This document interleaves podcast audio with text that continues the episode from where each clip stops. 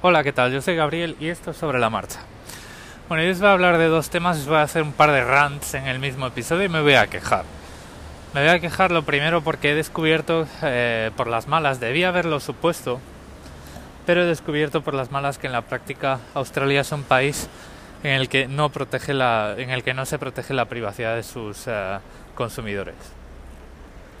Cuando llegué a Australia me abrí una cuenta en Foxtel Now, que es un servicio que pertenece a Foxtel, eh, que es pues un lobby muy grande de cosas muy malas relacionadas con los medios de comunicación y que en el momento pues era la única forma que tenía de ver la temporada 7 de, eh, de Juego de Tronos, de Game of Thrones.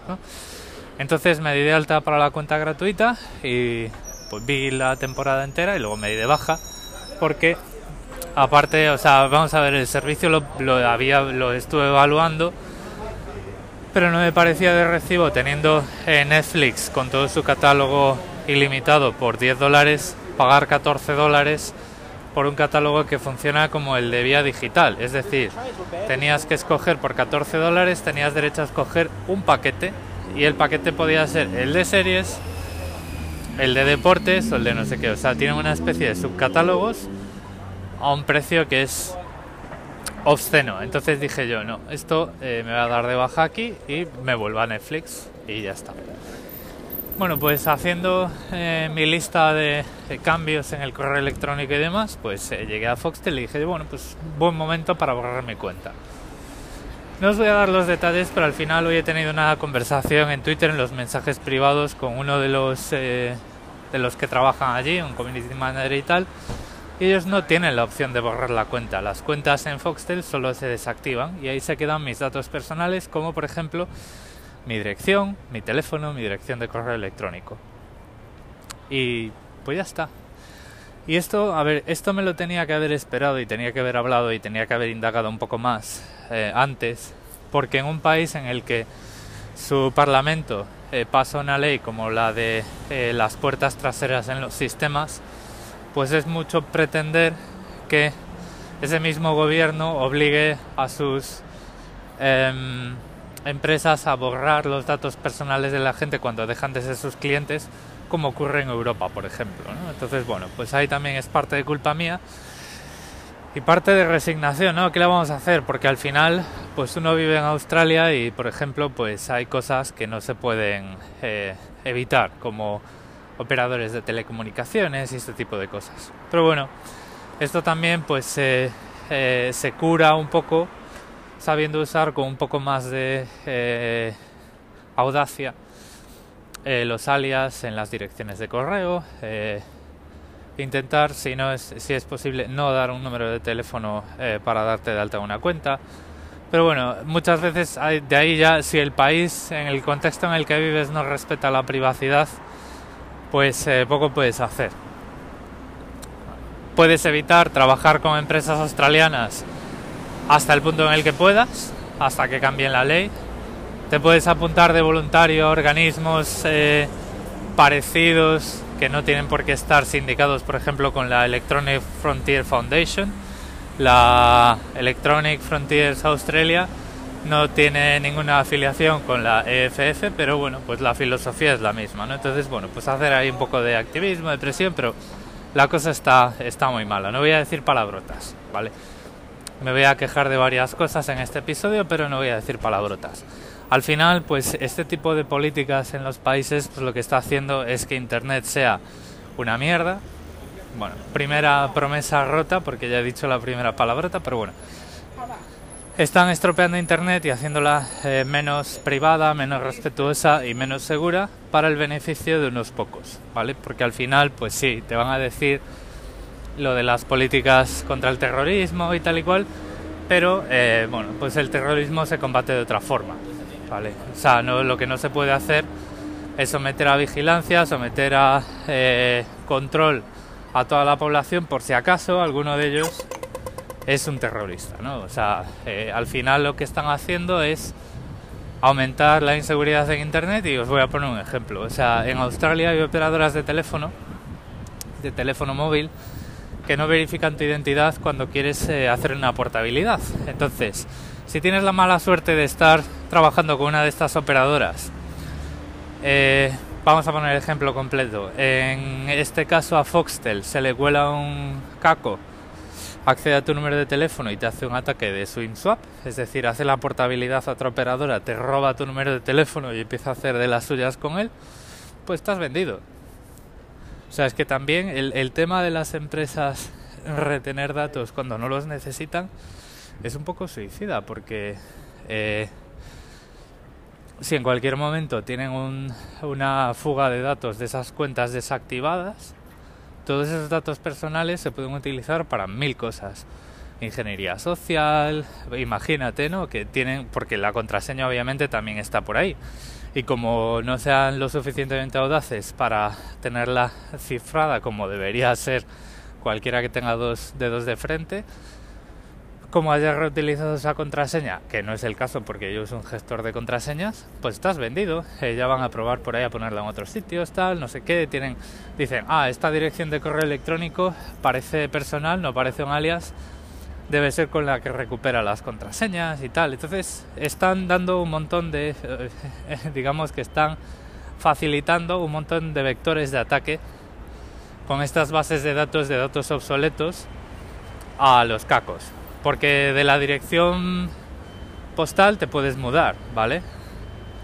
Y no es, o sea, no es tan rentable ahora entrar en una casa como eh, hacer piratería por internet, pero el número de teléfono no suele ser de usar y tirar y las direcciones de correo tampoco. Entonces, pues bueno, en fin, es lo que me toca vivir a mí.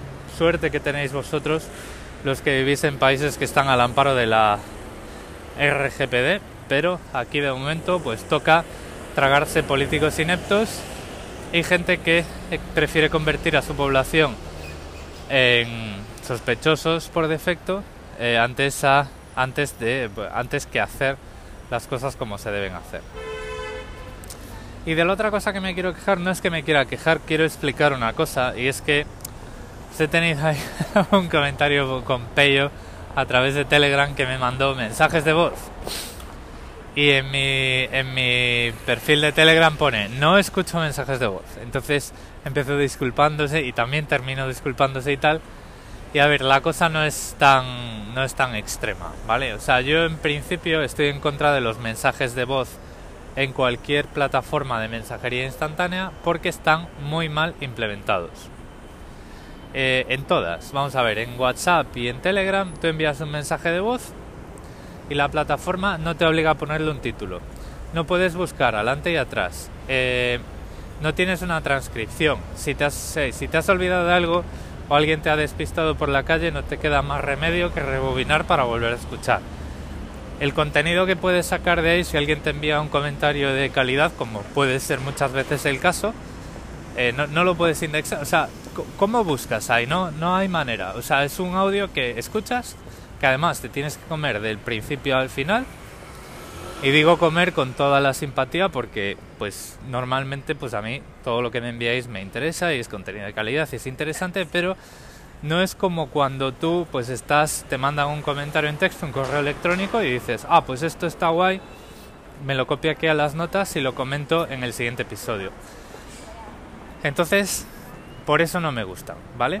Y es que además no hay ninguno que lo implemente bien. Signal, lo mismo. Y, iMessage es todavía peor porque los mensajes que te envían por iMessage, en el momento que se apaga la pantalla o se queda aquello en segundo plano, eh, se deja de escuchar y no guarda la posición. Te tienes que volver al principio. O sea, si alguien te envía un mensaje por iMessage, no te queda más remedio que quedarte mirando a la pantalla hasta que lo escuchas por completo, ¿vale?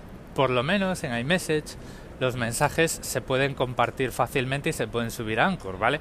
Esto os lo cuento porque, bueno, pues alguien me ha enviado un mensaje que le he pedido que me enviase a través de iMessage para comentar cositas de movernos fuera de Google y este era un mensaje que yo pedí específicamente, ¿vale?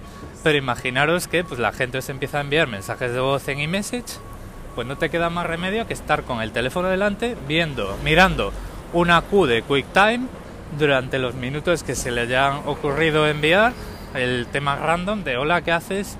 Estoy aburrido, cuéntame algo o cosas así, ¿no? porque no hay título, es decir, a no ser que grabes el MP3 con una herramienta externa y lo subas, un mensaje de voz en iMessage no tiene nombre de ningún tipo, ¿vale? Entonces, esto es lo que a mí no me gusta en las herramientas de mensajería instantánea. Y luego, claro, ves el historial hacia atrás en el tiempo y dices tú, este, estos mensajes de voz que me habían enviado, esto que estoy intentando recordar estará en este o en el otro. No, no, eso, eso no hay manera. Y luego, por ejemplo, los mensajes en Telegram. Eh, yo cuando grabo aquí en Anchor siempre os digo que en Telegram no me envíes mensajes de audio porque no se pueden sacar. O sea, sacarlos de... No he conseguido todavía sacar un mensaje de audio de Telegram para subirlo a Anchor. Entonces, pues eh, lo, que me mandéis en audio por ahí, eh, por Telegram, aparte de tener todos estos problemas que os he comentado, pues no es contenido que yo pueda reutilizar en el podcast. Entonces, cuando me quejo de los mensajes de voz y cuando me quejo y cuando pongo el, en el perfil no me enviéis mensajes de voz, no es porque los odie, no es porque os vaya a odiar si me los enviáis, es porque como herramienta de feedback es una herramienta de feedback muy mala, muy mala. Y he de, he de confesar que en su día escribí un mensaje a Telegram diciendo, oye, ¿puedo pediros una característica? Me dijeron, sí, pídenos una característica. Y dije yo, quiero poder bloquear en la aplicación que nadie me pueda enviar mensajes de audio. Y me dijeron, pero, pero ¿cómo? ¿Pero por qué? Le dije, y le conté todo esto y me decía, pues hombre, visto así, pues tienes toda la razón. Lo vamos a poner por ahí a ver si alguien pilla la tarea y se pone con ello, pero tampoco te puedo garantizar. Resultado día de hoy, nada. Eh, es lo que hay, ¿no? Entonces, ¿qué es lo que ocurre? Si me enviáis mensajes de voz, pues los escucharé pero los escucharé cuando tenga los cascos a mano, cuando tal y cuando cual. Y es un mensaje de voz que en mi cabeza, en mi cabeza de un tamaño absurdamente grande, pero memoria de pez, pues voy a retener lo que voy a retener. Entonces, pues también esto es para gestionaros las expectativas.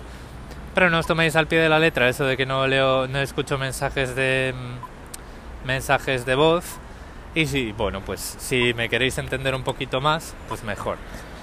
El tema de Anchor, bueno, pues el tema de Anchor lo bueno que tiene es que eso está enfocado a comentarios al podcast, tiene un límite de un minuto y tienes que poner un nombre del episodio.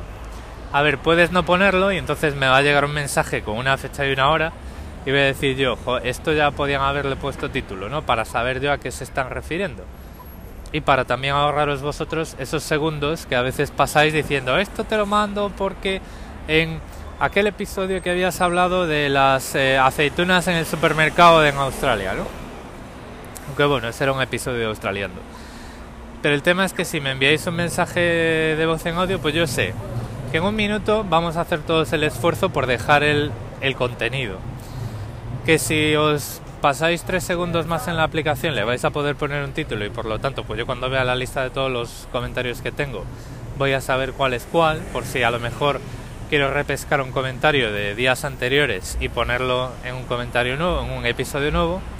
Y todo esto son cosas que si me enviáis eh, si me enviáis mensajes de voz a través de Telegram no voy a poder hacer ninguna porque para empezar no voy a poder sacar el MP3 utilizando el móvil para subirlo a Anchor. Sí podría hacerlo eh, cuando llego a casa con Telegram Desktop, entonces te bajas el MP3, lo subes a mano a Anchor, pero eso no lo voy a hacer. Eso no lo voy a hacer porque, como dice la descripción de este podcast, esto es un podcast grabado íntegramente con un móvil y desde cualquier parte. Y si me pongo ya a hacer arcos de iglesia en casa, pues estamos rompiendo esa, ese concepto, esa, ese, ese espíritu y puestos a grabar en casa, puestos a hacer cosas en casa, pues le conecto con el adaptador de la cámara, le conecto el, el ATR y grabo pues eh, como cuando grababa con Audacity. Entonces pues ya perdemos muchas veces, ya vamos a perder la mayor parte de esa frescura que algunos, algunos oyentes y oyentas les gusta de este podcast. Entonces, no os preocupéis si me enviáis mensajes de, voz eh, por Telegram, de hecho pues esto me va a servir para quitar ese mensaje del perfil, pero no abuséis de ellos porque pues me vais a causar más eh, dolor que regocijo. Vamos a, vamos a dejar, vamos a dejarlo así. Y esto es todo por hoy. Esto es un episodio un poco de así apretar el puñito y gritarle a las nubes, que por cierto es una noche bastante despejada en, en, en Sydney. O sea que, pero bueno, ya sabéis, ese meme del anciano gritándole a las nubes, ¿no? O sea, yo aunque no lo parezca, bueno, eso quiero pensar yo, ya soy una persona con un poco mayor y esto pues a veces se me hace un poco cuesta arriba si me sacan del, del workflow que uso normalmente. Nada más por hoy. Pello, lo dicho, no te lo tomes al pie de la letra, que me envíes un mensaje de voz porque te es más cómodo en algún momento, pues no tiene ningún problema. Eh, Jesús, tío Gilito, que tú también me enviabas muchos, pues lo mismo os digo, pero gestionar un poco vuestras expectativas. Los mensajes de voz en Telegram pues van a tener la prioridad y el y la repercusión pues, que van a poder tener. Porque ya os digo, no es culpa del que lo envía, sino del canal, que es un canal que deja mucho que desear. Dicho lo cual, en las notas del episodio tenéis todos mis medios de contacto y nos vamos escuchando a lo largo de esta semana. Saludo.